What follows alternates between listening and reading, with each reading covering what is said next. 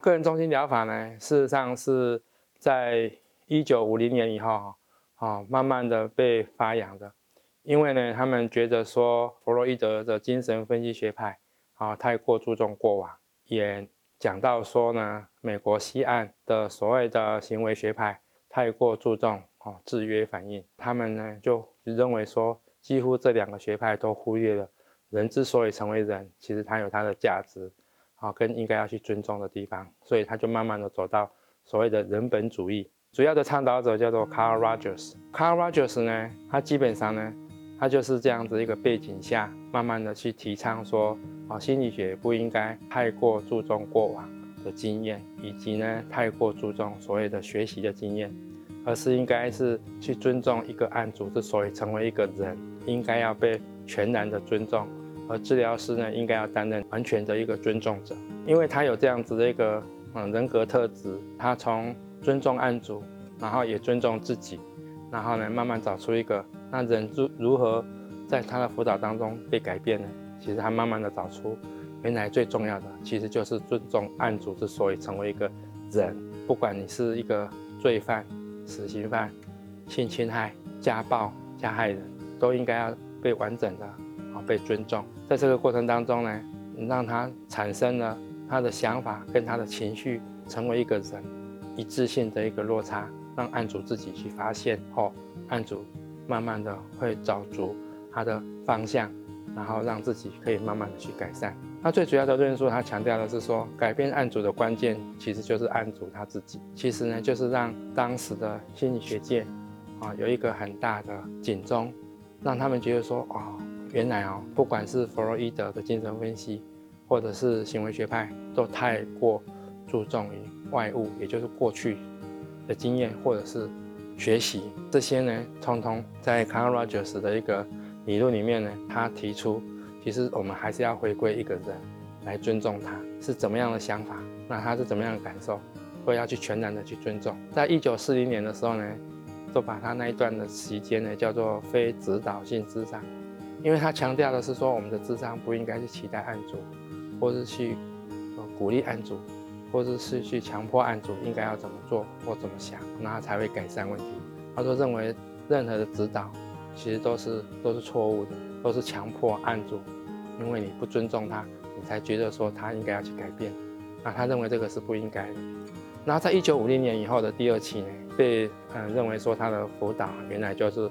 比较接近的是案主中心，英文叫做 Client-Centered Therapy。那差不多在五零年到差不多七零年代。他有写出一本书，中文也有翻译，叫做《成为一个人》，叫做《Becoming a Person》。在那个本书里面，他就强调要把案主当作完整的一个人来看待，因为他有他的感官接受外在的事物、想法、期待，但是在治疗师啊充分的无条件积极的关怀下，那案主呢慢慢的会重新去思考他的所行所言。所思跟社会期待是不是有落差？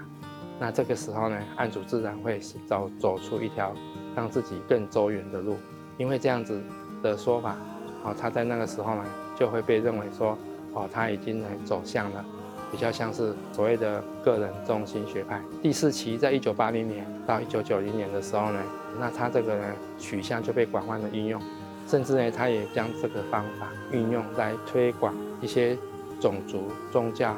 区域的冲突，他把它拿来呃推展到更极致，甚至去推展世界和平。那他个人呢，也因为这样子而被提名啊诺贝尔的和平奖。这个个案中心呢，它的发展的四个阶段之后呢，可以怎么做呢？第一个呢，是我们在治疗的技术上面。一定要先协助案主去澄清他自己的感觉，协助案主来自我了解，然后厘清自己。再就是说，去澄清案主的感受当中，转移到让案主呢来了解自己的参考架构，他自己是怎么样想问题。那第一个刚刚已经讲了，就是要完整的啊去接纳案主的感受，然后到第二个呢，案主呢自己就慢慢的就会去重新去思考自己是怎么样去看问题。第三个呢，就是我们治疗师。好，需要做的叫做无评断，就是不去评断案主的任何的想法或做法，只要去能够适时的去反映甚至去同理。同理还可能分为初层次同理心跟高层次同理心。在这个过程当中呢，案主呢就会发现说，如果能够被正确的同理的，那案主呢就会慢慢的去找出，那他自己可以怎么样修正他自己。个人中心学派，它的强调点就是整个治疗的成功呢是来自于案主，所以治疗师呢只是呢在整个过程当中不断的去用正确的同理心来同理我们的案主，那案主就会慢慢的生成一个内在的力量，去修正自己内外的落差，慢慢也能够去找到自己内在外在的资源，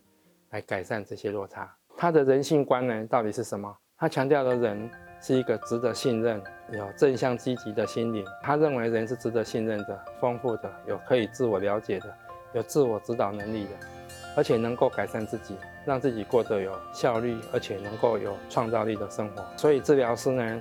能够体验并且传达出他们的真诚、关怀、无评价的理解，那当事人自然呢就会产生显著的变化。所以呢，他认为说呢，一个治疗师应该有三种特质。第一个叫做一致性，那一致性呢，包括真诚跟真实，必须要内外一致。治疗师在对案主跟对自己都是很一致的，这样子的一个做法，也鼓励案主要慢慢能够做到一致，也就是要真诚。再来第二个呢，就是无条件的积极关怀。最重要的就是不可以去评断案主的任何想法或行为。而是呢，如实的来同理他，让他反映给案主，让案主知道说，哎，那你这样做，你的那个感想啊是什么？啊，你的想法又是什么？那都不去评断，只是让他去透过同理心的探索，然后让案主去理解自己的行为或想法的来源是什么。那第三个就是正确的同理心的了解。正确的同理心的了解呢，基本上就是呢，慢慢的去探索案主的感受，去理解他那个感受是从哪里来的。慢慢的，案主会自己会慢慢讲出他自己主观的世界是什么。可能幼年有一些不舒服，或者是啊，他以前曾经学到过什么样对或错的事。在这个第三种的呃一个特质下，那案主呢，自然就慢慢能够减少防卫。然后呢，对自己更开放，然后也会对哦外在的世界更开放，而且会用更圆融的、更建设性的方式来表达自己，来改善自己的行为。他基本上呢，他的人性观在这一点呢，就慢慢的能够鼓励案主呢，让他自己做到自我实现。那我们都知道，自我实现呢，是啊马斯洛他的需求五阶层里面的最高的需求。其实人类在第五个阶段。第一个呢，基本上就是生存的需求；第二个需求三角形的最下面就是生存的需求；再往上呢就是安全的需求；再是归属感的需求；再是尊重的需求。第五个需求就是自我实现。每一个人都会慢慢的走向自我实现。个案中心学说呢，啊，他们基本上就是鼓励案主慢慢的去找到你自己，可以让你理解你自己的一个想法或做法，然后慢慢的去做到自我实现，找出自己未来的。生活的乐趣，那如何去做呢？那案主呢强调，透过的去包容他，去理解他，然后让案主去找到自己整合自己内在的资源，再去跟别人互动。以上就是个人治疗学说的呃人性观。